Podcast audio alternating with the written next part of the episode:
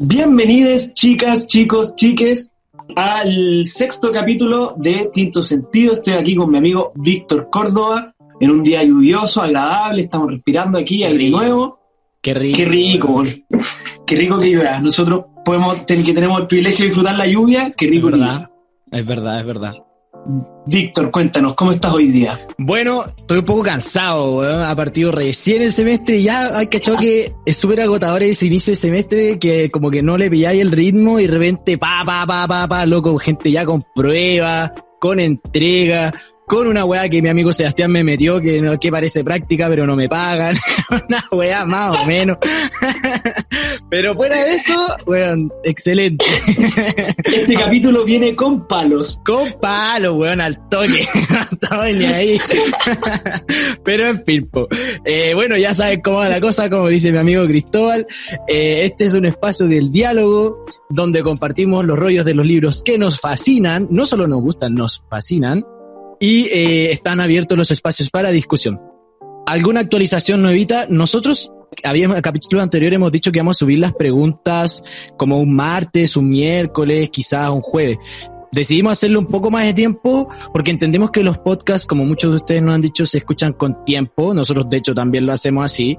Eh, así que no es como que no es como que se vayan a escuchar un capítulo de nosotros de corrido porque lo admitamos, admitámoslo, son bien largos.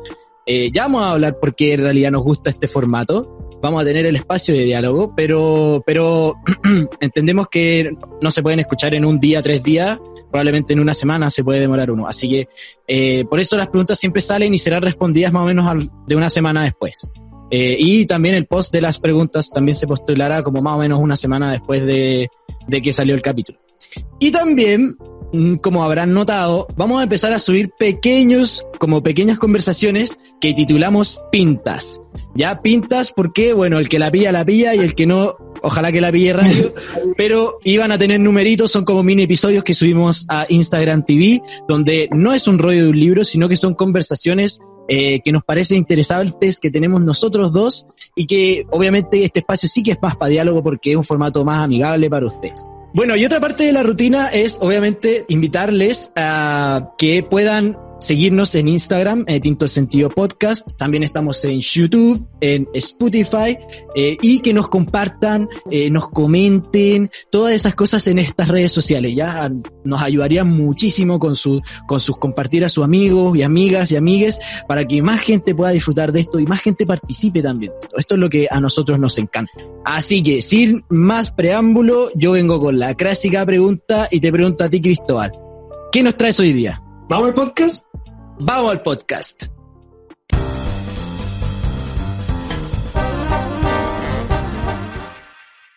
Bueno, chiques, como les había prometido, vengo con la segunda entrega de mi personal especial, que es los candidatos y las candidatas al Premio Nobel de Literatura 2020. Yo voy a hablar de tres de ellos, eh, tres de ellas. Eh, este es el segundo, esta es la segunda, eh, y voy a, quiero, quiero partir un poco el capítulo hablando de los cagüines que me enteré recién del premio Nobel. Uh, ¿Por qué? Porque estaba leyendo, estaba leyendo ñoño, ñoño. Estaba leyendo ahora recién algunas cosas sobre la entrega del 2020. Obviamente se está poniendo en discusión si se posterga por el COVID y todo esto. Ah, pero me llamó la atención dos cosas. Primero, a grande, o sea, tres cosas en realidad. Primero, hay un candidato chileno. ¿La dura?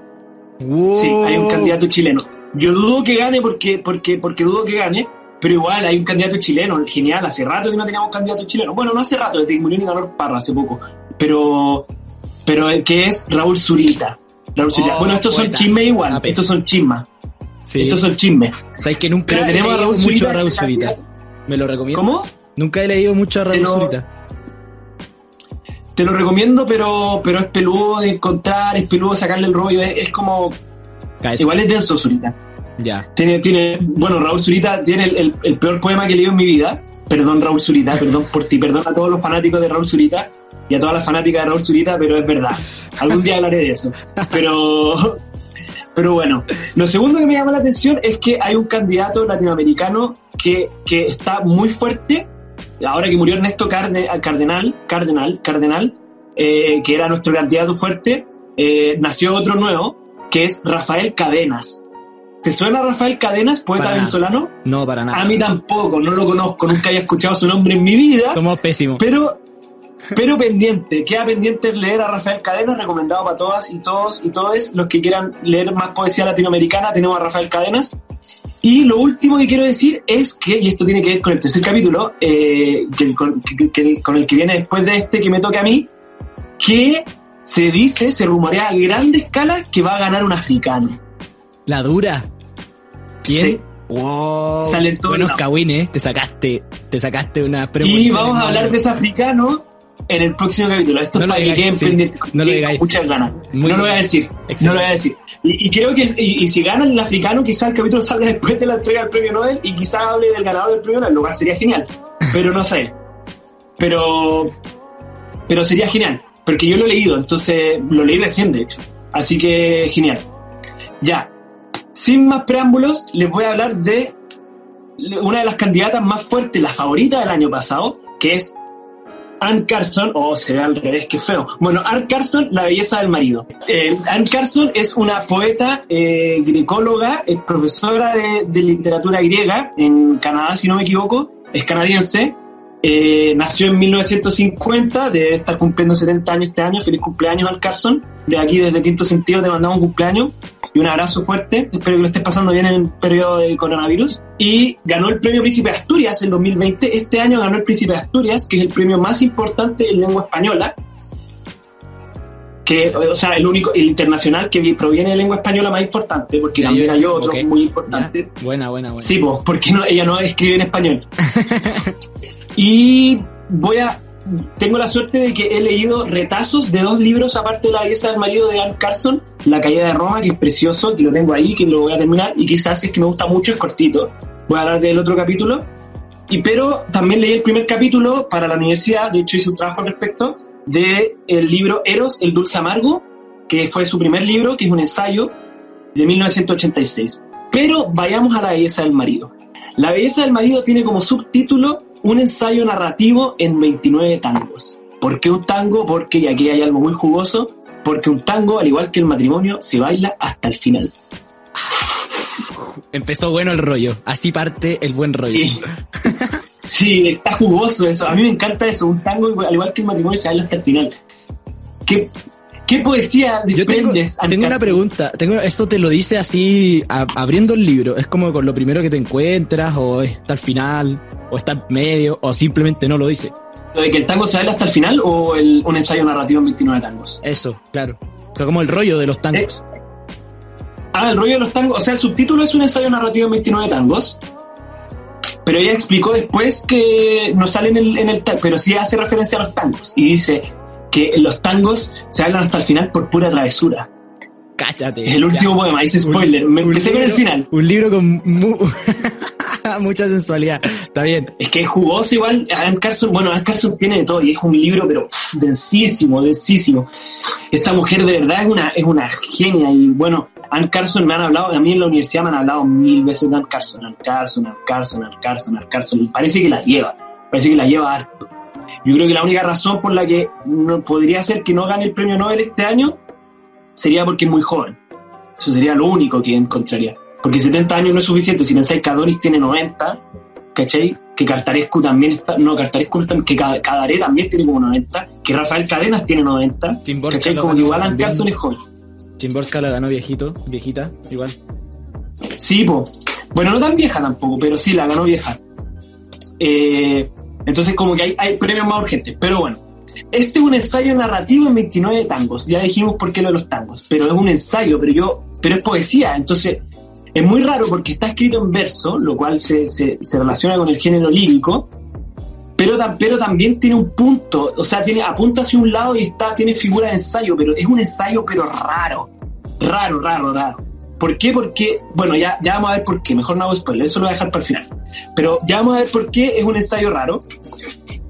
Pero lo importante es que voy a hablar de algunos poemas específicos y algunos puntos de los, de los poemas específicos, porque este, es este, este libro abarca muchas cosas, muchas cosas. Te sacan a Kafka, te sacan a Keats, te sacan a Safo, te sacan a, a Shakespeare, te sacan a, a- a- Aristóteles y a Platón, te sacan a Sócrates, te sacan a... Pero es que Anne Carson, como ecóloga, es densa, es densa, te saca fa, fa, fa, fa, fa. Es, un libro, mira, no, no, no voy a escatimar en lo que voy a decir, pero es un libro igual para conocedores. Como, ya. como obviamente se disfruta igual, pero hay muchísimas referencias a, a literatura comparada, entonces como a intertextualidad, entonces como que no, como que llegar a abrir el libro y leerlo siendo como para adentrarse en el mundo de la poesía, no lo recomiendo, para nada. Quizás la caída de Roma lo recomiendo mucho más, eh, en ese sentido. La caída de Roma que lo vende editorial Alquimia, que no me están pagando por decir esto, pero una editorial chilena. De ahí voy a cobrar. Pero la editorial Alquimia tiene una versión muy bonita de la caída de Roma, así que si quieren leer a Anne Carson, vayan para allá. O sea, igual vamos a compartir estos poemas, pero, pero es más denso este. Quizás no el primer, fue mi primer acercamiento con Anne Carson y fue emocionante porque justo estaba leyendo a Homero, estaba leyendo a los griegos. Entonces como que, como que mientras, como que me empezó a hacer sentido. El libro parte con un augurio. Así como, así como dijimos el capítulo anterior, que Homero partía a, a, la idea diciendo eh, canta o musa la cólera del peli de Aquiles, bueno, este también parte, y quiero empezar, esta es la cita con la que quiero empezar el capítulo, parte diciendo, una herida despide su propia luz, dicen los cirujanos. Si todas las lámparas de la casa se apagaran, podrías vendar esta herida con el resplandor que de ella surge. Bla, bla, bla. Ofrezco gentil lector tan solo una analogía, una demora, de ahí viene un rollo místico más o menos, y después dice, ¿qué es lo que se demora? El matrimonio, diría ese espacio oscilante, como lo llamaba mi marido. Mira cómo resplandece la palabra, la palabra marido, la herida. La herida de este libro es la palabra marido, y te lo dice desde el principio, todavía no empieza la historia, porque esto es una historia, esto no son poemas sueltos, es una historia, y ya te dice, mi herida fue mi marido. Uf. Tremenda advertencia, me gusta, porque aparte, bueno, y de hecho, hablando de como un poco lo de antes, que es una autora, una poeta sumamente letrada, bastante empática al poner este tipo de, de, premoniciones, por decirlo así, pero igual, como tú decís, tiene, tiene algo que sacar también. Porque, bueno, la demora, cosas así que supongo que las vamos a mencionar. Pero entre medio, este poema que es el primero, leí el poema casi entero porque es cortito, pero me salté una parte que yo no entiendo, que tiene que ver con Duchamp. Te saca Duchamp, en el primer poema te saca Duchamp que es como eh, probablemente uno de los artistas plásticos, si no el artista plástico más denso de la historia, como que te lo sacan, fa, y te tiran a un en la cara.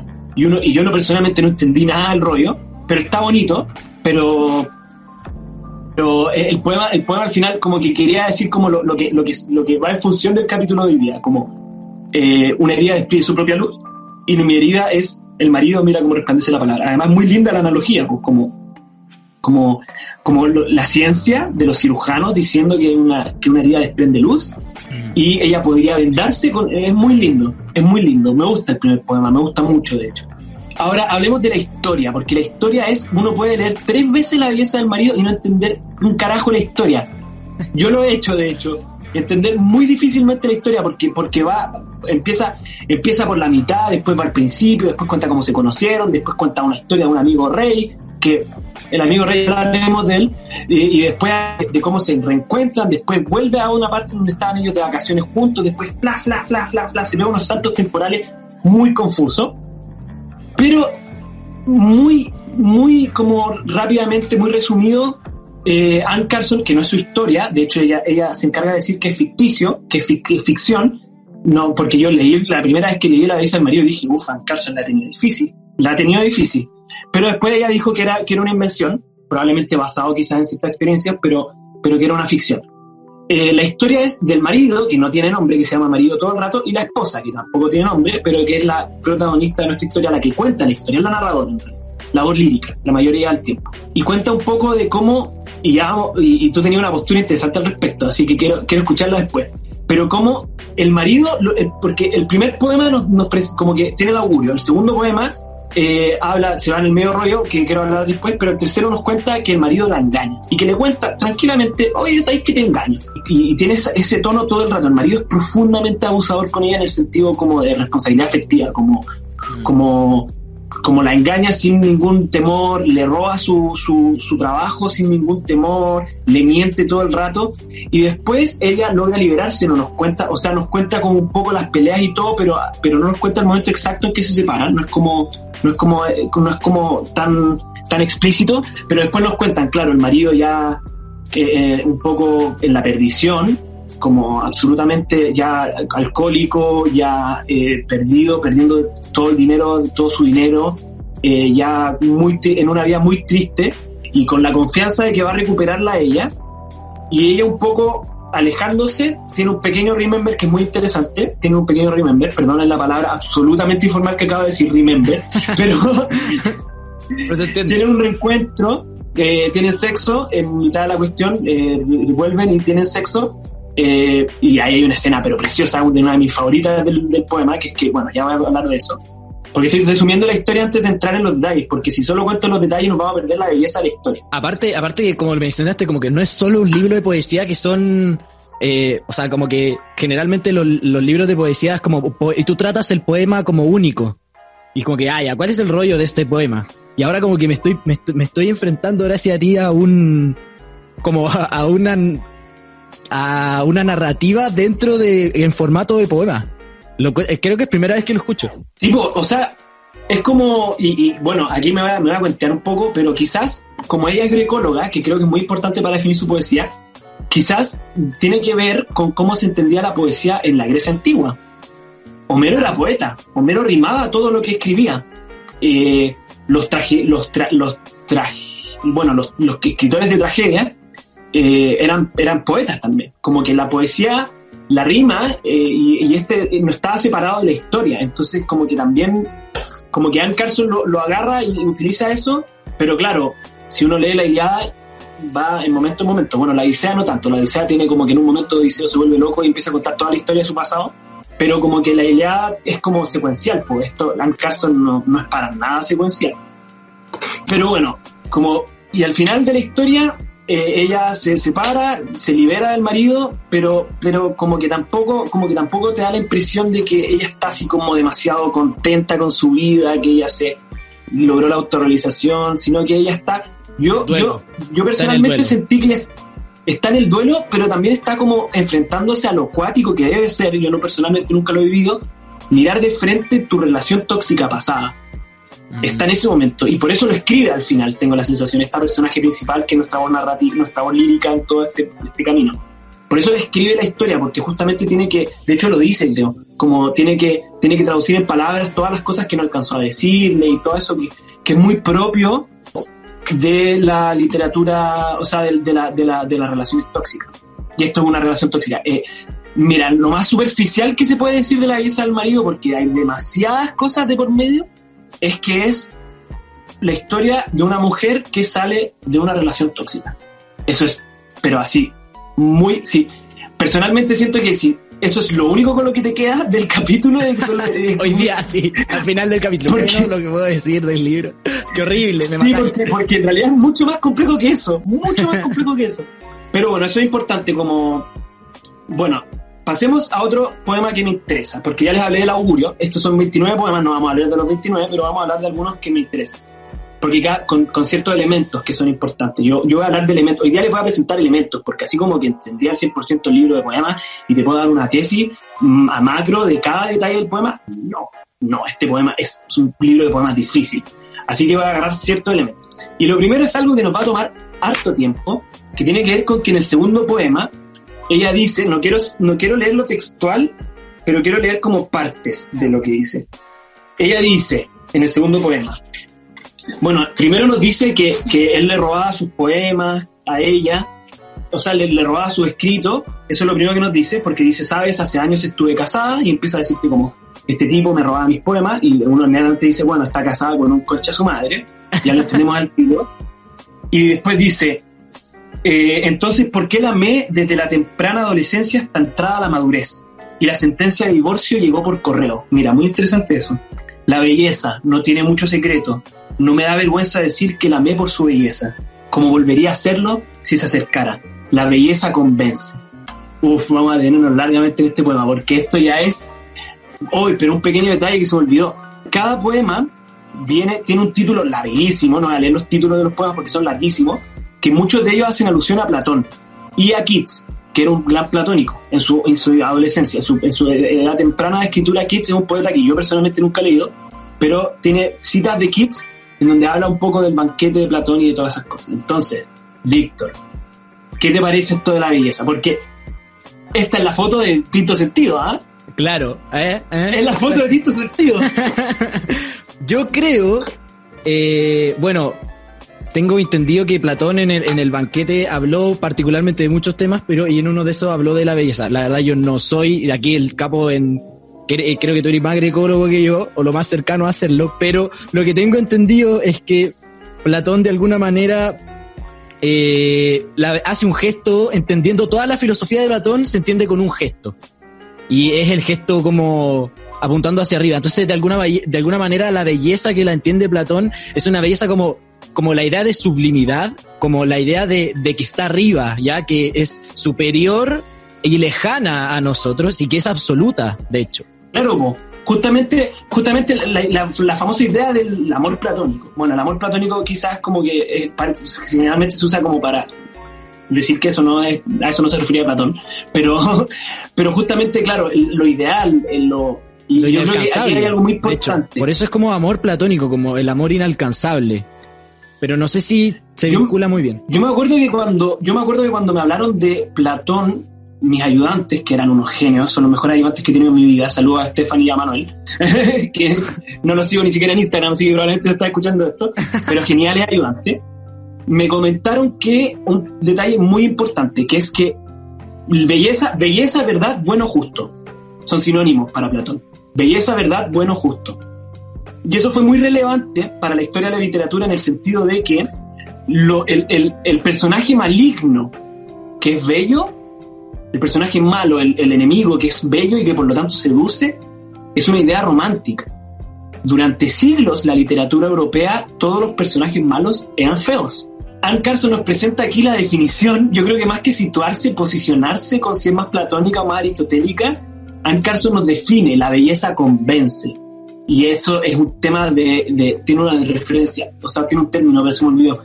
Pero como a cuestionarse el acto mismo de escribir, ella está diciendo que ella, ella, porque otro detalle importante, al parecer la protagonista de esta historia, la esposa, es Anne Carson en el sentido de que es una estudiosa académica de literatura. Uno podría llegar a esa conclusión, yo llegué a esa conclusión, como por todas las referencias que hace, porque habla, y también habla mucho de Grecia, ella misma, habla de Perséfone, de Hades, de, de Homero, de la Iliada, de Andrómaca. Entonces, entonces ella, ella, esta persona que al parecer da la impresión de que está escribiendo su propia historia, nos dice, Platón dice esto de la belleza, la belleza convence, ¿por qué? Porque es buena y es verdadera, la belleza, belleza igual verdad, que es lo mismo que dice Keats, de hecho, belleza igual verdad. Pero algo muy interesante es que después de definir lo que Platón decía como, como convencimiento y como verdad, habla de los Aristóteles. ¿Por qué? Porque dice, la belleza, la belleza, como dije, la belleza convence. Y aquí hay algo muy interesante que quizás te gustaría, porque a mí yo sé que te gustó este verso. Después hablamos de eso, pero dice, la belleza hacia el sexo, sexo. Wea buena, wea buena. Y después dice, tú lo entiendes mejor que nadie, silencio, pasemos a las situaciones naturales, naturaleza. Platón no hablaba de la naturaleza, Platón no le interesaba. ¿A quién le interesaba la naturaleza? Aristóteles. Y dice, otras especies que son venenosas a menudo tienen coloraciones y estampados parecidos a las especies venenosas. Esta imitación de una venenosa por otra especie que no lo es se llama mimetismo. Mi marido no era mimético. Esa es, después de darnos una clase a Carson, la profesora Ann Carson, ahora le voy a decir la profesora, después de que la profesora nos contara un poco qué es lo que Platón opinaba del convencimiento y la verdad, nos dice qué es lo que opinaba Aristóteles, nos define mimesis, esta idea de que del animal que finge ser venenoso y a través de cosas físicas, es muy parecido al concepto de verisimilitud que aplica Aristóteles en su libro La Poética. O sea, yo literalmente estuve, en un momento estuve a punto de poner la definición de Anne Carson de mímesis en una prueba, porque me parecía más rápida que la que del mismo Aristóteles, como... Suele pasar el... Bueno, creo que no sé si se, haya entendido al tiro la... Porque es, es como complicado pasar de, de verdad a verdad, justicia, belleza, y ahora a, una, a, esta actitud de que de, de mímesis, de representar cosas externas a uno. Como y es chistoso que esté dentro del mismo tema porque eh, siempre se, se, denota a Aristóteles y a Platón como personas antagónicas, como el, casi que como, no sé, Obi-Wan y Anakin Skywalker, ¿cachai? Como que el Padawan intentó vencer al maestro, una wea así, ¿cachai? Pésima referencia, eh, pero, lo que voy es que eso, como que... Aquí somos fanáticos de Star Wars. como una, una, relación antagónica que piensan diferente. De hecho, hasta bueno, probablemente hablemos de, de, de, eso en adelante, pero pero se les representa también en el mismo arte como, como enemistades, tal vez nunca, nunca fuerte, pero sí cuestionándose. Pero me, me llama, lo encuentro súper creativo y, y bacán, de hecho. Eh, y bueno, y la parte del, es que el, el sex, se hace sexo, ¿cachai? No me acuerdo exactamente la parte del verso. La belleza hacia el sexo sexo. Obvio, o sea, yo lo conversé y, y obvio que la belleza hacia el sexo sexo, porque la belleza, como, ahí igual está un poco mezclada la idea, como, eh, la, como si la belleza es verdad, entonces la verdad o sea, le da las cosas verdad, o sea, la belleza, si, si algo es bello, le da las cosas esen, esencialmente del ser al amor. O sea, la belleza le da ser al amor y por e, hasta el sexo, ¿cachai? Y, también, pero también es interesante porque yo creo que la, pregunta que a mí me surge a propósito de todo es, viene del título del libro, es, ¿cuál es la belleza del marido? Y desde, desde el segundo poema ya, ya nos plantea la idea porque nos dice, lo amé por su belleza, pero la belleza es verdad. Y después, y nos dice, la belleza convence, la belleza convence, lo dije dos veces, pero después dice, mi marido no era mimético. Entonces, como que contrapone, es muy, es muy interesante porque contrapone la idea de mimesis de Aristóteles con la de la belleza convence de Platón, las pone como en antagonismo, pero al mismo tiempo las mezcla, y, al final, más que decir como ya el marido no era bello, uno queda como, ¿el marido era bello? como queda la pregunta más que la, la. Y por eso, y por eso es genial Ann Carson, porque, porque Ann Carson nos pone la duda, y me recuerda un poco a Chimborska, como como nos plantea la duda más que la, más que la, oye, mira, Platón, como, como Kids que nos diría, mira, Platón, la belleza es verdad, punto. Ella nos dice, eh, la belleza convence, pero mi marido no era mimético. Y es como, ¿pero cómo? Entonces, y te de decir que el marido es bello. Entonces, ¿cuál es la belleza del marido al final? Es muy interesante. Y un poco, el segundo, el segundo es muy bueno, el segundo poema, porque después de decir todas esas cosas, después de literalmente, después de que la profesora nos haya hecho una clase eh, magistral sobre Platón y Aristóteles, dice, dice, empieza a decir que, bueno, que él, que le robaba los poemas, empieza a decir como a, generar conflicto en torno a esto, porque en un momento le dice, le dice, lo odio porque juega todo el día, es un estúpido y bla, bla, bla. Y después nos dice, aquella noche hicimos el amor de manera real, de nuevo, la verdad, de nuevo el tema, pero es muy sutil, es muy sutil, es genial. Cosa que no habíamos intentado nunca aunque lleváramos seis meses casados. Eh, eres como Venecia, dijo Encantador. Eh, y después dice otras cosas. Por encima de todo, esa era una característica interacción entre nosotros, o debería decir ideal, ideal, Platón. Ninguno de los dos había estado nunca en Venecia. ¿Sabes qué? ¿Verdad, mentira, verdad, mentira, verdad, mentira? Sí, sí, como que está este juego entre la verdad y la patraña, pero también como es súper interesante porque están, eh, es que ese juego, de hecho, genera igual harta tensión. Creo que hay una tensión asociada a eso, como entre la tensión entre generar antagonismos, pero al mismo tiempo mezclarlos, ¿cachai? Como hacer mezclas homogéneas, pero al mismo tiempo intentar hacerlas heterogéneas, al verso siguiente, ¿cachai? Es que, claro, es que te confunde mucho, Al Carson confunde mucho. Y yo, de hecho, yo los poemas que elegí son los que menos me confundieron, porque en verdad hay algunos que yo no, no entendía. De, hecho, ese, poema tiene una parte muy bonita que es eh, que, bueno, hicimos el amor. Ojo que antes dijo sexo también. ¿Cachai? Como. Claro. La belleza hace al sexo sexo. Entonces, de alguna manera, igual, ese lenguaje. Eh, e, ella denota la diferencia entre sexo y amor, primero, o sea, notoriamente. Y después, eh, bueno, en el mismo, en, en, este poema que acabé de mencionar, ella, creo que en ese, que dice que después de haberlo hecho, o sea, de haber, de haber hecho el amor, eh, no saben cómo posicionar las piernas. No sé si es en ese o no. Como que creo que sí, creo que sí. Esa es la, igual, de alguna manera ya, ok, tenemos una, a, una, a una poeta súper ilustrada a un nivel ya, pero complejísimo, pero una persona súper sensible, súper sensible e inocente, ¿cachai? Como, porque eh, es como, imagina, o sea, te, te, te relata como habiéndolo hecho antes todo mal, es como, si bien la belleza es sexo, sexo, porque la belleza le da cera a las cosas, eh, el, de alguna manera cuando ocurre esto nuevo, habiendo pasado todo este, todo este, todo este seis meses literalmente, ocurre esto y es nuevo y, y queda anonadado y es inocente y es muy, muy táctil, no sé, lo encuentro la raja, güey. Y de hecho, en un momento, en este mismo poema, ella dice, justo que me lo salté, pero que ella dice que escribió una breve conferencia llamada sobre la desfloración. Y el tema de la desfloración, de la pérdida de la virginidad femenina, yo personalmente no voy a hablar tanto de esto porque no entendí cuál era la simbología y para dónde iba, pero sí puedo decir que es un tema que ella toca mucho en la poesía, como el sexo. Bueno, y en este poema lo tocó mínimo tres veces, ¿cachai? Como el sexo, sexo, hicimos el amor de manera real, escribió un libro sobre la desfloración y, es, como, es un tema para Anne la virginidad femenina, es un tema. Bueno, eso con Platón y Aristóteles, denso, denso, así muy, muy denso.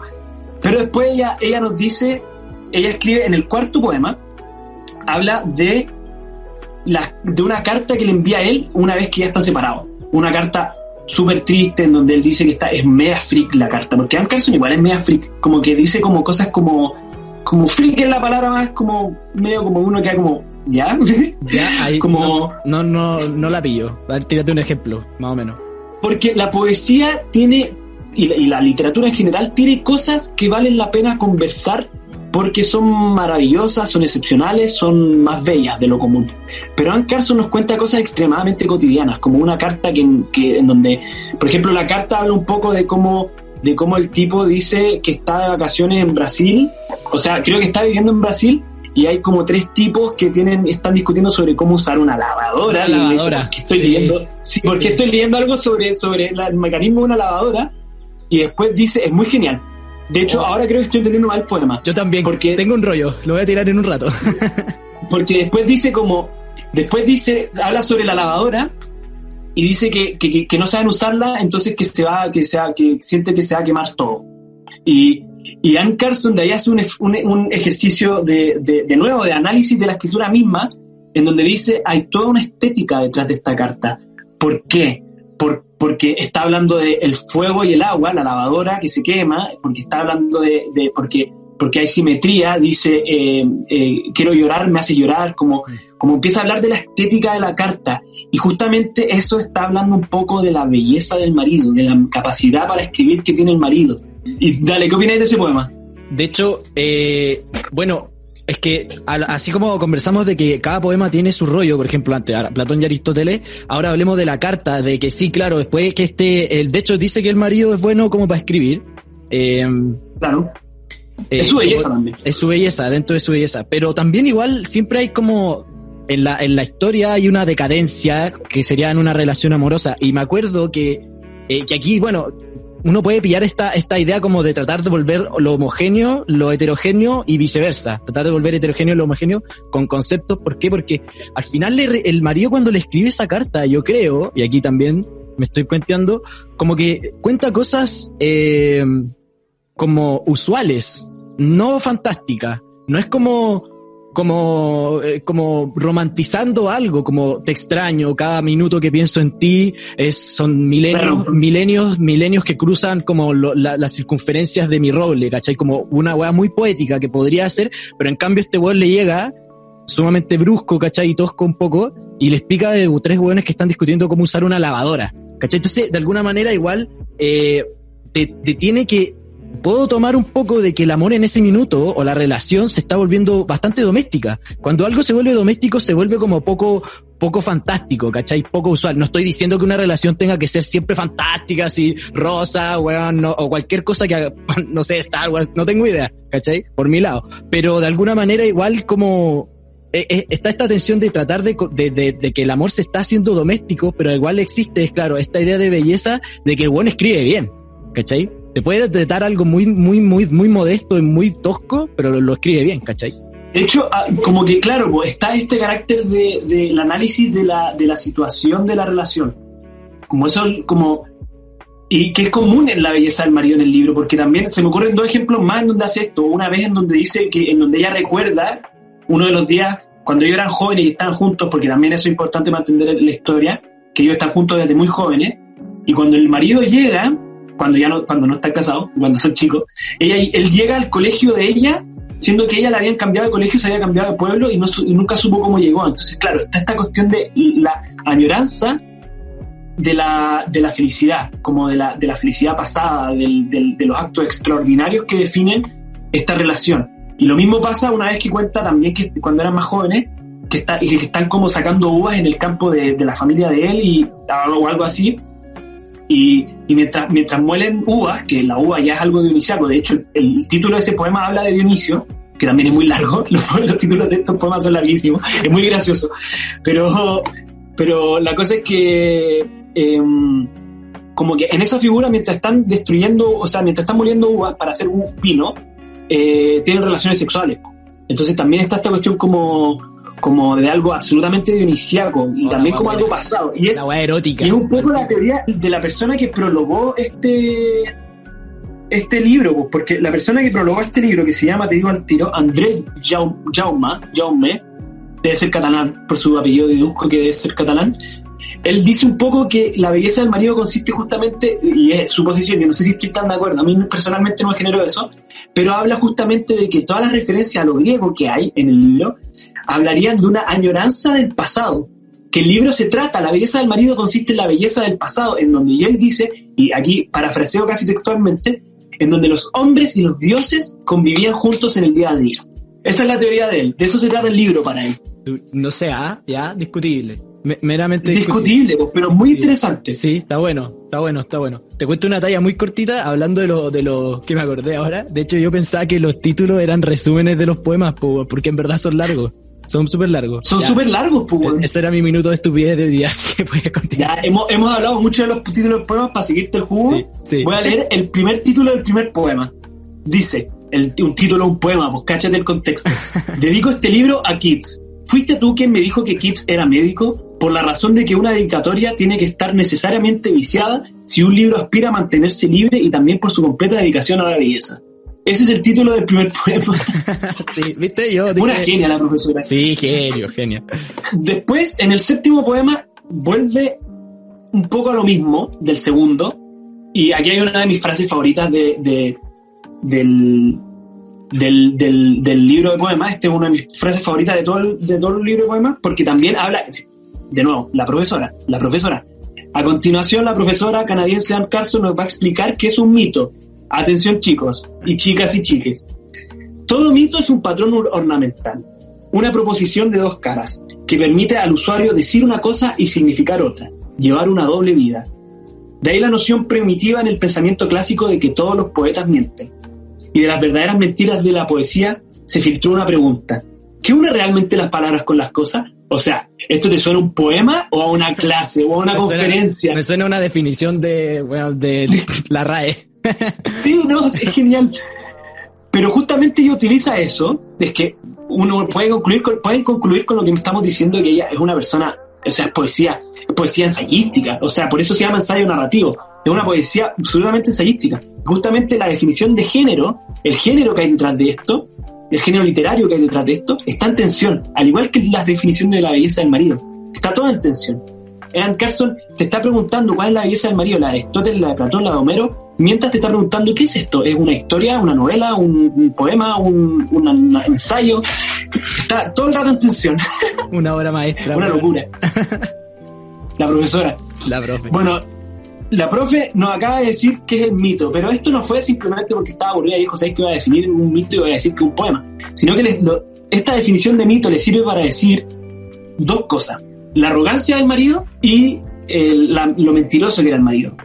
¿Por qué? Porque después de esto, después de ella definir que, los poetas mienten, que qué es lo que definen las cosas con... Después de toda esta pregunta que dijo al final, que era, ¿qué une realmente las palabras con las cosas? Dice, no mucho, decidió mi marido. Arrogancia. Arrogancia. Después de generarte una pregunta histórica, dice que el marido, al parecer sin pensársela mucho, dice no mucho. Procedió a usar el lenguaje de modo en que según Homero lo hacían los dioses. El marido y, y la figura del marido como divinidad es algo que también tocó a Carson antes, porque dijo, toda, toda esposa, al igual que muchas esposas, elevé a mi marido a la divinidad. Entonces aquí de nuevo está esta idea del marido Dios, y de nuevo volvemos, que es Dios para Platón? Es lo verdadero, lo bueno, lo bello y lo justo. Wow. Ya, ya, ya, ya. Entonces el marido, que tiene esta belleza platónica, eh, decide sobre, sobre cuestiones de lenguaje y habla como los dioses, según Homero. Pero al mismo tiempo, y volvemos a la misma idea del segundo poema, Anne Carson dice, mi marido mentía en todo. Mentía incluso cuando ni siquiera le convenía. Sí, recuerdo esa parte. De nuevo, Mentía hasta cuando las personas sabían que estaba mintiendo. O sea, esta relación de ser un weón muy bueno y un conche su madre al mismo tiempo es brillante, weón. Y, y también nos no, no, nos representa, nos representa, y por eso, por eso cuando yo leí el libro de poemas yo dije, oh, qué brillo, Anne Carson le ha tocado mucho la- una vida dura, porque da la impresión de ser una historia real, porque justamente Anne Carson habla de lo atra- atractivo, esa es la palabra que yo creo que es la lo atractivo y lo, de- y lo seductor que es el marido, como también de lo concha su madre que era. Porque en el tercer poema, que no hable de él, el tercer poema básicamente consiste en que el marido le dice, oye, ¿sabes que te estoy engañando? Te estoy engañando. Y después van al cine, ven una escena absolutamente pervertida y él le dice como, oye, estuvo buena la escena. Como que no deja en claro que el buen es un perverso, pero también no lo deja, no lo, no lo dibuja como un ser maligno, estereotipado. Anne Carson también lo humaniza, porque yo creo que, yo creo que detrás de esto igual hay una crítica como, no sé si, hemos, hemos usado mucho este término en los capítulos, pero no sé si propiamente si es una crítica feminista o propiamente tal, Mm. pero sí es una crítica desde, porque ella se posiciona desde la mujer y los sentimientos de la mujer y las ideas de la mujer, y una mujer que, puede- que, que, que tiene mucho que decir, y, y eso yo creo que, eso en ese sentido yo personalmente, se- considero que como que veo como retazos de, de, de un feminismo, porque Anne Carson es feminista. Anne Carson, a diferencia de Chimborska, se define como una mujer feminista. Entonces tenemos todavía esta figura un poco como de, de- Todavía tenemos un poco la discusión constante, y yo creo que es una constante en todo el libro, como de Platón Aristóteles, Platón Aristóteles, Platón Aristóteles. Y todo esto en base a un concepto como, bueno, voy a tirarlo un poco para atrás porque el, había un, como, como bien dijimos, estaba esta figura de la lavadora y el fuego. Suena un poco desordenado, pero he sido más desordenado y ha funcionado. Así que voy a hacerlo. Eh, está la, la lavadora con el fuego. Y eso hace mucha hace mucho, mucho, responde mucho al primer ensayo que yo dije al principio del capítulo que había leído, del Eros dulce amargo. ¿Por qué? Porque eh, eh, en Eros dulce amargo, Anne Carson eh, describe, describe el Eros como, como aquello que, bueno, es, es dulce amargo, pero, pero eh, habla un poco de cómo desde los griegos en adelante las poetas y los poetas, parte con Safo, que es una poeta griega, yo no sabía que existían poetas mujeres griegas, pero existen, y es Safo, léanla, que habla un poco de esto de, de, de, de que involucrado inmediatamente junto al placer se encuentra al amor y a todas estas cosas se encuentra lo dulce amargo. Y esto es, y, y ojo, porque no piensen que esto es como, como, esto no tiene nada que ver con la culpa cristiana, esto es anterior. Esto no tiene que ver con la culpa como de voy a hacer, voy a tener placer y después me siento culpable porque tuve relaciones sexuales antes del matrimonio. No tiene que ver con eso. Tiene que ver con, por ejemplo, eh, eh, bueno, esta es una figura probable, la de Anne Carson. El fuego y el agua. Y eso es algo que Anne Carson dice, pues como, como está esta figura del dulce amargo cuando él, para, para, para seducirme, me habla del fuego y del agua, de cómo la lavadora se quema. Pero también hay muchas otras figuras, por ejemplo, y podría dar muchos ejemplos, pero voy a dar el más claro, la flecha de Apolo. La flecha de Apolo, que es que, que sobre todo el amor, yo tengo entendido que, la, que, que Apolo te fleche, ese término que se utiliza tanto, que ¿Era salía hasta los padrinos mágicos. Que Eros te fleche. O es Apolo. Cupido, Cupido, Eros, entonces, ¿ya? Cupido, claro, perdón. Eh, Eros, que Eros te fleche es una figura que yo tengo entendido que es más romana que griega, pero ahí no estoy tan seguro. Pero consiste justamente en, el, en, el, en esa, esa- esa idea de que te fleche es el dolor del amor, po. como el dolor de ser penetrado por una flecha, pero para, para, para, para poder identificar el placer del amor, Y eso para, para Dan Carson es súper identificable. ¿Qué tienes que decir A mí, a mí me, a mí me, no sé si el, es que sí, pues, se dibuja siempre a los querubines y bueno, eh, Cupido, que es el dios, ya la, la, adaptación romana de Eros, eh, como con un arco, porque claro, pero en Grecia igual yo tengo entendido que eh, en los mitos, si bien no, no recuerdo haber leído un mito, un mito exactamente, ¿cachai? Como que Eros porta un arma, como lo sería un arco y una flecha, eh, pero sí, para yo, como yo entiendo cómo los griegos entendían como el amargo, el dulce amargo, por decirlo así, no sé cuál era la palabra, pero... Sí, esa. Eh, es con, justamente con el mito de la abducción de Psique, de Siche, no sé cómo la gente lo llame. ¿Ya? La llame, que es, el mito en donde Eros se enamora, entre una, un episodio en donde Eros se enamora de una, de una mujer, de una humana. Entonces Eros, eh, como Dios, el, el, el, mito se lo recomiendo, es precioso, a mí me encanta, me encanta, me encanta. Y aparte hay una representación que ahí lo entiendo como la abducción de Psique, que es que el Eros intenta, Eros, el dios Eros, intenta elevar a Psique, porque es una abducción, porque él se la lleva a, a, vivir con él, básicamente porque los dos están enamorados, pero sí que se resiste, sí que le hace peso muerto al dios del amor que supuestamente es el ideal máximo de, de belleza y de, de, buena persona, no tengo idea, ¿cachai? De hecho, hay, hay filósofos que postulan que el Eros es casi como el, la energía casi que fundamental para hacer cosas, como por ejemplo Han o Heidegger, que lo explican, de hecho Han en la agonía del Eros explica un poco este rollo, y cita una carta de Heidegger bellísima frente a que le envía a su mujer. En fin.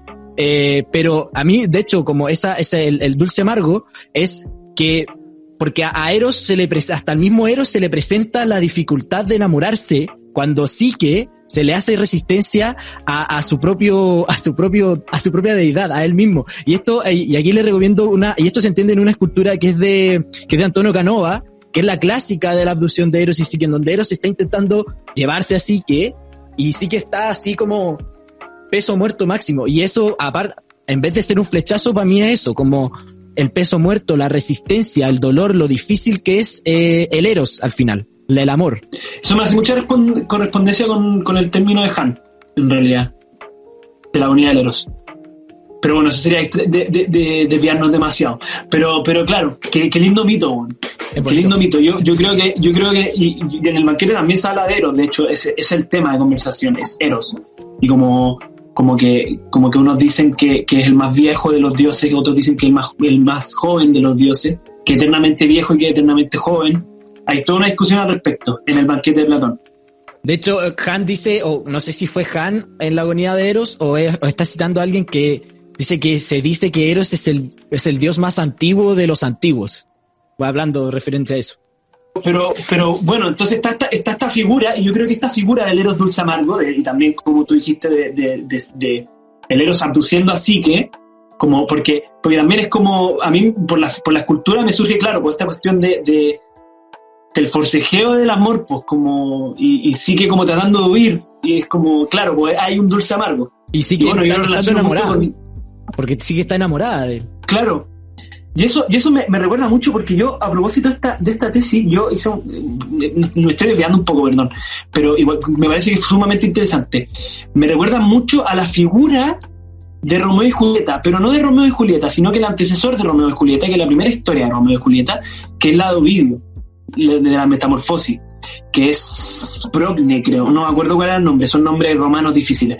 Pero, pero claro, pues esta figura de esta figura de, que se aman, se aman, se aman y cuando van a concretar el amor, cuando van a por fin estar juntos, se encuentra, porque es igual que Romeo y Julieta, pero es anterior, se encuentra esta mujer, se encuentra al hombre asesinado, se asesina y este hombre la encuentra asesinado a la mujer porque estaba fingiendo estar muerto y también se mata. Lo mismo que Romeo y Julieta, como esta figura, y que es una figura que también utiliza de la misma manera eh, Anne Carson en uno de sus poemas, que es, voy a contar la historia del poema, que es que ella se encuentra, se lo encuentra a él, se juntan después de mucho tiempo, nunca, creo que nunca dice por qué, se juntan a conversar en un, en un hotel, en, el bar de un hotel, en un bar de un hotel, o sea, sabían que algo podía pasar. Sí.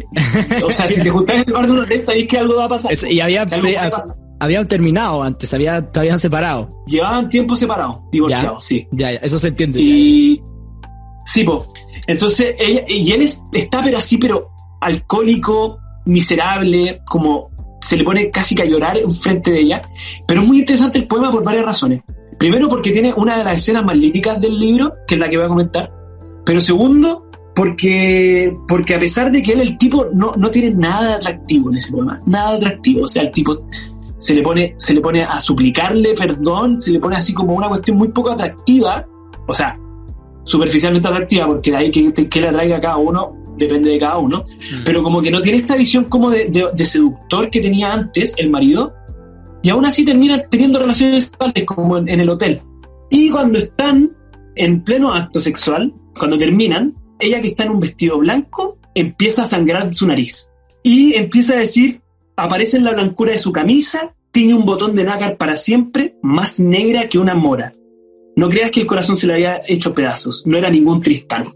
¿Por qué esto es interesante? Porque Ovidio, cuando cuenta por primera vez la historia de Romeo y Julieta, que es la historia de dos personas que se suicidan por amor, por, por, por, despecho al final, justamente como el libro se llama La Metamorfosis, al final el punto de la historia es que quiere hablar de la transformación, de por qué las moras son negras. Y justamente la sangre de ella de ellos dos, la que tiene la mora para siempre, la mora que era blanca, y por eso las moras son negras, por el amor eterno que Progne y Filomela, creo que se llamaban, tienen para siempre. Entonces, ¿qué, qué, qué es lo curioso de esto? Cuando, cuando, cuando Alan Carlson dice, la, solo un verso dice, más negra que una mora, está haciendo toda esta referencia, porque la sangre tiene el botón de nácar más negra que una mora, muy sutil, y este libro está lleno de eso, a Ovidio. Y aquí se muestra lo mucho que conoce la Anne Carson y lo mucho que quiere conversar sobre literatura clásica. Es lo mismo que hace cuando habla del, del, éxfrasis. El éxfrasis es una representación verbal de una representación visual. Esa es la definición que van a encontrar en Wikipedia. Una representación verbal de una representación visual. Que nació con el primer libro europeo, que hablamos en el capítulo anterior del primer libro europeo, que es la Iliada.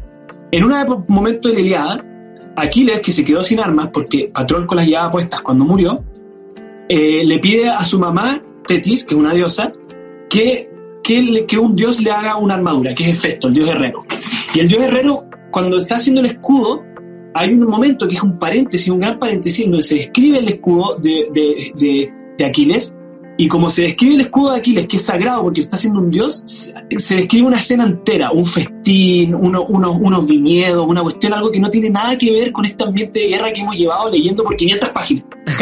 500 páginas leyendo estos tipos que están en Ilión peleando la guerra y de la nada te empiezan a hablar por 20 páginas sobre un festín, unos viñedos, un senado político, una cuestión más cívica, mucho más cívica que un ambiente de guerra. Es un gran paréntesis pero que es, ante todo, una representación verbal de una representación visual.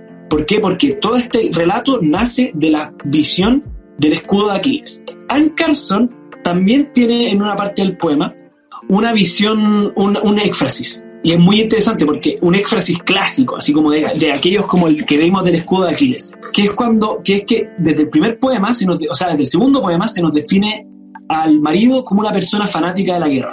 Y justamente en un momento que está con su amigo Rey, que es un amigo muy extra del, poema, pero que, que, que, ella, que los dos aman, que es una persona muy justa, que es un poeta bohemio, o sea, que es un, pintor bohemio, y que es amigo del marido, pero también se lleva muy bien con ella, y como que hay un poco de tensión sexual. Hay todo un rollón de Rey que no, no da para hablarlo en este capítulo, pero, pero cuando está con su amigo Rey, él le dice que la va a recuperar. Le dice, no, yo voy a recuperar a mi esposa porque sabéis que yo sé que todavía me ama y bla, bla, bla, y él le dice, estáis loco, no te pesca. Y, y, en ese momento él empieza, empieza a, dibujar como una, la batalla de Pipolai, de Atenas. Y dicen, y el narrador, que es como ahora es una narradora omnisciente, dice, ¿por qué la batalla de Pipolai? Y te cuenta y te empieza a describir la batalla de Pipolai como si no estuviéramos, no, tuviéramos algo más urgente que hacer. estamos, estamos todos metidos por, por la escena del tipo y te empieza a decir como, y, claro, el marido cuando pinta la batalla de Pipolai hay un éxtasis de aquellos, en donde empieza a decir, a escribir que la batalla de Pipolai era una batalla en donde los atenienses lucharon de noche, subieron el monte y tenían una contraseña por si algo pasaba y, cuando estaban subiendo los guerreros como que le, pusieron de frente y los supieron parar, entonces los atenienses asustados empezaron a volverse y como era de noche, los atenienses empezaron a matar a sus propios soldados y cuando vieron que cuando los soldados que se estaban devolviendo vieron que pasaba eso, empezaron a utilizar la contraseña. ¿Y qué pasó?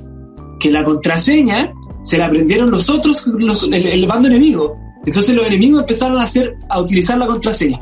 Todo eso que te acabo de contar, esa, esa cagada de la batalla de Pipolai, como la cagada que quedó, te lo define en mitad del libro, como que te lo empiezan a explicar. es un éxtasis de aquellos, muy bueno, pero justamente tiene una función, porque en un momento el marido, y esta es una de las partes del clímax del libro, empieza a decir, ¿sabéis qué nos pasó con mi esposa? Necesitábamos una nueva contraseña. Oh, no, no me lo esperaba. La wea, wey. No, yo tampoco. Oh. Necesitábamos una nueva contraseña. Después de un éxtasis de aquellos. Épico. Y aparte, ojo, ojo, que me imagino que la narración debe haber sido pero brillante porque como Anne, Carson es grecóloga, o sea, debe haber sido con una cantidad de detalles pero lujosos.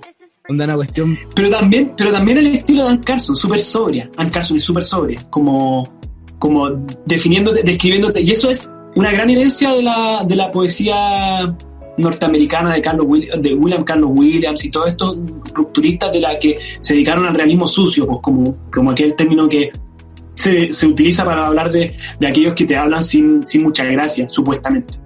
Que, que, te definen las cosas sin mucha, mucho lirismo. Como hay en realidad una reinterpretación del lirismo. Pero, para finalizar este capítulo, les voy a leer un poema un poco largo, nuevamente. Eh, ¿Por qué? Porque, porque yo creo que si llegaste hasta esta parte del capítulo, probablemente quedaste metidísima o metidísimo o metidísime por cómo terminó todo esto y cuál es la belleza del marido. Y esa es la respuesta que ella intenta un poco. Hay un epílogo, que, o sea, hay un poema posterior a este que es el epílogo, pero el tango número 29 dice así: Impura como soy, lamparones y vergüenza y todo, así también lo son mis conclusiones, que en la puerta te presienten y dudan. Ese es el título del poema. Para expulsarlas de su vida, la esposa intenta hacer una lista de palabras que nunca acertó a decir.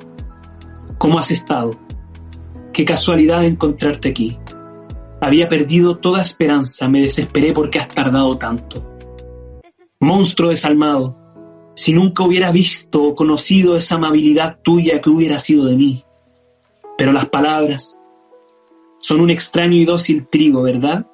Se encorvan hacia el suelo. El hecho es que nadie preguntaba nada. Bien Rey hubiera preguntado. Así que por Rey, acabemos con esto. No porque, como Perséfone, necesitara enfriarme la mejilla con la muerte. No, como Kids para comprar tiempo. No, como en el tango, por pura travesura. Pero ah, qué dulce sería decir belleza verdad y ya. Más que comérsela, más que querer comérsela. Ese era mi pensamiento puro más temprano. No tuve en cuenta una cosa, que lo bello cuando lo encontrara resultaría ser previo, en el interior de mi alma, ya comido. No ahí fuera con finalidad, con templos, con Dios, interior. Él ya era yo, la condición de mí. Como si Kutuzov se hubiera sorprendido cargando en la batalla de Borodino, hacia, no el emperador Napoleón, sino hacia cierto viejo rey Midas, cuyas armas trocaran a la mitad del ejército ruso en severos chicos de oro. Palabras, trigo, condiciones, oro. Más de 30 años, todo eso burbujeando a mi alrededor. Ahí, lo dejo para que descanse. Sonríe. Creo que vas a mencionar de nuevo esos manuscritos iluminados de la Edad Media, donde el escriba ha cometido un error al copiar de manera que el iluminador destaca el error con un círculo de rosas y llamas. Que un diablillo travieso está intentando apartar del margen de la página. Después de todo, el corazón no es una piedra pequeña que pueda rodar de esta manera y aquella. La mente no es una caja que pueda cerrarse rápido. Y aún así lo es, lo es. Bien, la vida implica riesgos. El amor es uno de ellos. Terribles riesgos. Rey hubiera dicho, el destino es mi cebo y el cebo mi destino. En una tarde de junio, Aquí tenéis mi consejo, aguantad, aguantad la belleza. Buenísimo, pero confuso, buenísimo, pero confuso. Tiene una vuelta que yo digo por qué, pero buenísimo. Así termina la belleza del marido. La, conclusión es aguantad la belleza. Aguant claro, y, y, de hecho es como hasta de nuevo lo mismo, y probablemente sea mi conclusión, que mezclar cosas como la belleza como que es como máxima y no tendría por qué ser aguantada, como porque aguantar significa una carga, como una maldición. Sí, y de hecho es que también justo antes de eso, pucha, perdí la página, pero justamente antes de eso habla del destino. Y el destino, y aquí de nuevo vuelve, es que Anne Carson, la profesora Anne Carson, es tan grecóloga para escribir poesía, que justamente el término de destino que está utilizando es el destino del héroe trágico, del héroe épico griego. El destino de este héroe que sabe desde el primer momento que va a morir y no le complica tanto la vida que va a morir porque es su destino y ya. El destino estático de los, de los dioses griegos. Ella se dibuja, ella es como, es como, me acuerdo que una vez lo conversamos, no, no, no, frente a, no frente a cámara, por así decirlo, pero lo conversamos, que tiene que ver con la locura por tanto leer. A mí eso me surge. Que es una temática literaria constante. El Quijote se vuelve loco por leer novelas caberescas, Madame Bovary por leer novelas románticas, tú por leer mucho a Chulhan, y, y ella se vuelve loca de tanto que ha leído, y se, igual que el Quijote, ella se visualiza a Carson, o la personaje principal, como una heroína griega que no puede cambiar su destino y que cayó ante, ante la, la, visión griega y ella como que al final, a mí me da la impresión de que al final está diciendo, yo soy una heroína griega, viví mi tragedia griega y joder, ahí está. Es algo que, y es algo que te ha estado, te ha estado como, te ha estado implícito, estuvo implícito toda la historia, sí. Sí, estuvo implícito toda la historia como, como, como con todas estas alusiones a Grecia, Grecia, Grecia, Homero, Platón, Aristóteles, Aristóteles, bla, bla, bla, y dice, aguantad la belleza como los héroes griegos aguantan su destino trágico. Me acabo de dar cuenta de esto, lo que estoy diciendo es así, acaba de salir del horno. Fuera de pauta, brillante. Fuera de pauta, pero no, no, yo no, no está escrito en ninguna parte. Ya, Víctor, estoy agotado. Víctor, ¿con qué te quedas hoy? No, la cagó que la última, la última me hace demasiado sentido. Eh, siento que es como un final, como esos finales inesperados. De hecho, hasta no quiero ser pasado caca, podría decir de nuevo lo, lo último, porque, eh, bueno, podría decir eso, pero no lo voy a decir. ¿Por qué? Porque a mí me gustó mucho y algo que me encantó de Anne Carson es la idea y que lo elaboré mientras me mandaste la pauta y lo elaboré ahora y lo mastiqué más esta idea de volver homogéneo lo heterogéneo y volver heterogéneo lo homogéneo, como eh, porque gente juega con contradicciones, ya, pero no lo hace de, de esa manera Ann Carson. Ann Carson juega con, con, con, contradicciones, con cosas que se chocan, pero la hace eh, que se atraigan. Pero al mismo tiempo es, una, es una, un juego muy bueno, que, que de alguna manera igual es muy como el tango, ¿cachai? Es súper es súper jugoso, ¿cachai? Es súper como, como va y viene, es como un imán que le cambiara, le cambies como el polo, ¿cachai? Como que se atraen de repente, se vuelven a unir, no sabéis si están No, eso, buenísimo, realmente bueno. Y tú, amigo Cristóbal, ¿con qué te quedas hoy? Aunque parece que ya la tenéis clarísima.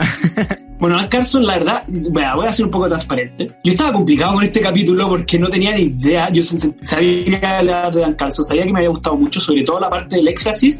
En mi primera lectura de La belleza del marido, quedé así como fascinado porque identificar, además porque lo estaba pasando en clase, identificar un éxtasis de aquellos, pero así clasicón, clasicón, clásico, con todas las de la ley, en un libro de poesía como tan denso y tan maravilloso como La belleza del marido, fue así como, eso es lo primero que me fascinó y esa es la razón por la cual me enamoré del libro.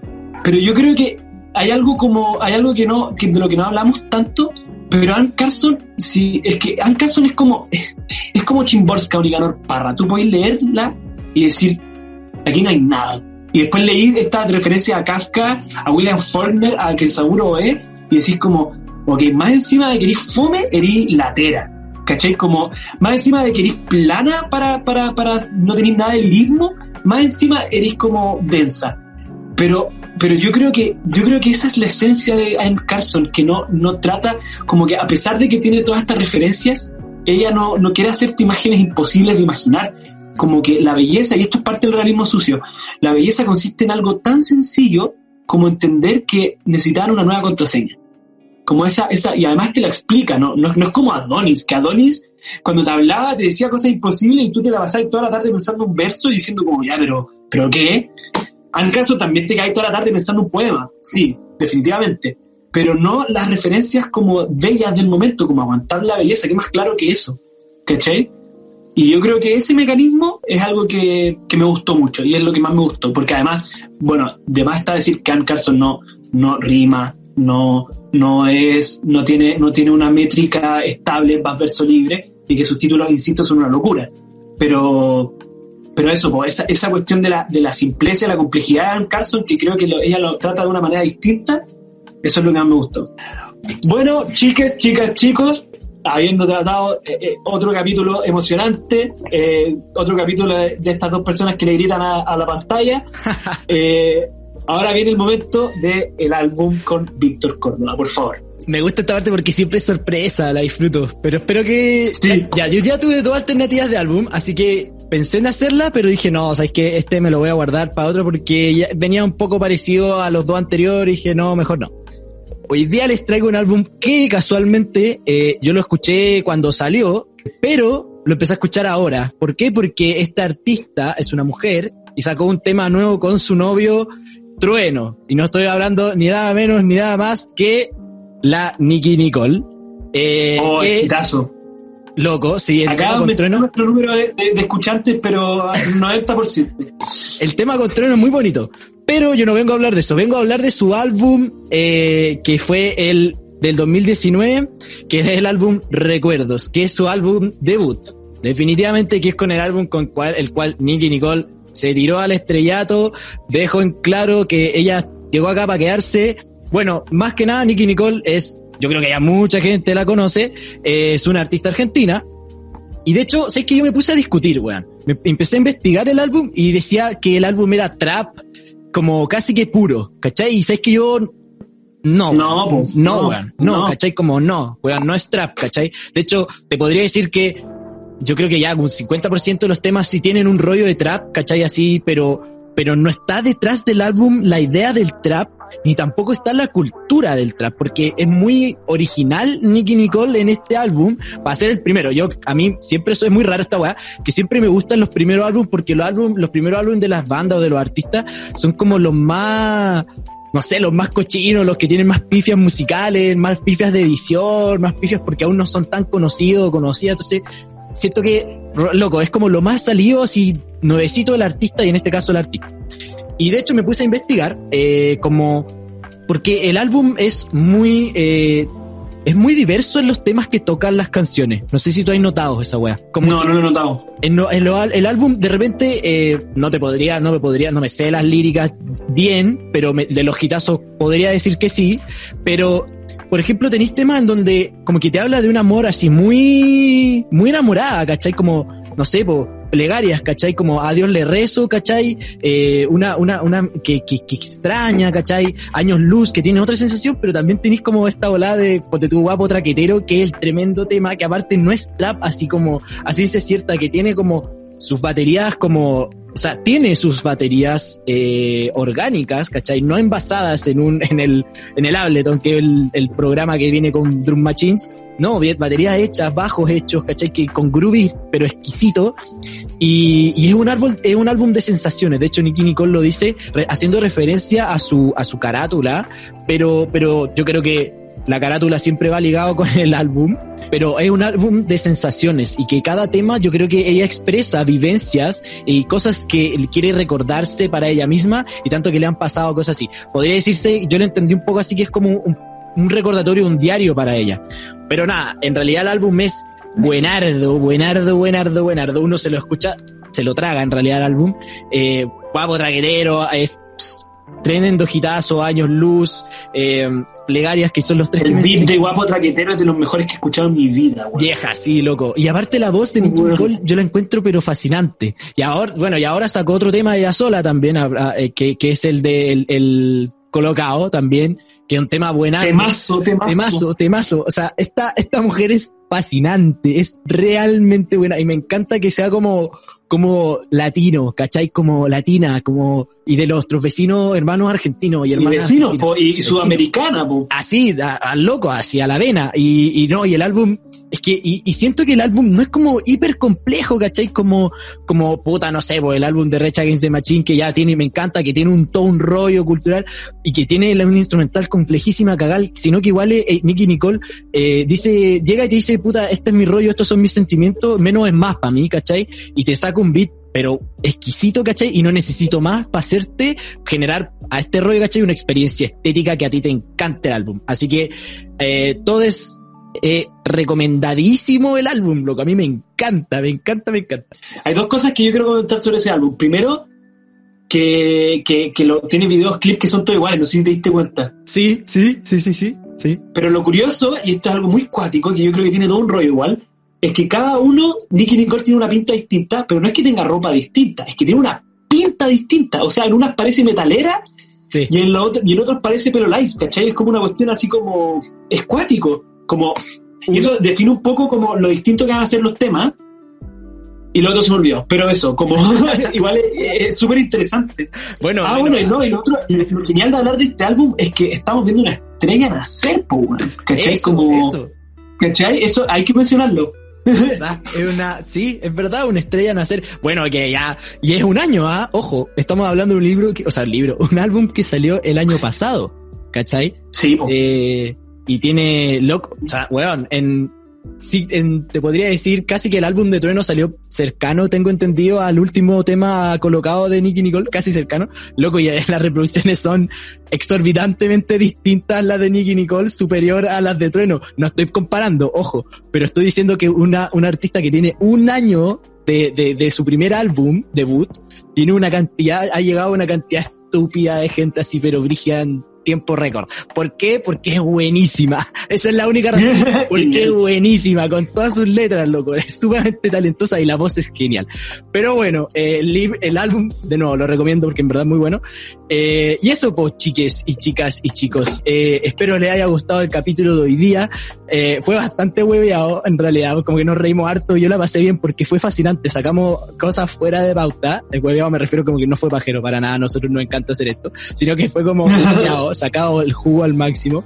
Así que si llegaron a, a- a este punto, les agradecemos mucho su, su, su escucha. Como siempre, recordarles que vamos a dejar la selección de poemas, algunos de los que hablamos, en el drive de Tinto Sentido, en el lugar en donde todos pasamos bien, todos y todas y todos pasamos bien leyendo cosas y, eh, y obviamente escucharlo a ustedes, ¿ya? Eh, nos llegan preguntas, eh, nos damos el tiempo para escribirlas y redactar las respuestas y eh, hacer los videos, las pintas, ¿ya? Para que también participen con nosotros, nos compartan, nos den like, etcétera, etcétera, etcétera. Así que, sin más preámbulo, este fue el sexto capítulo de Tinto Sentido.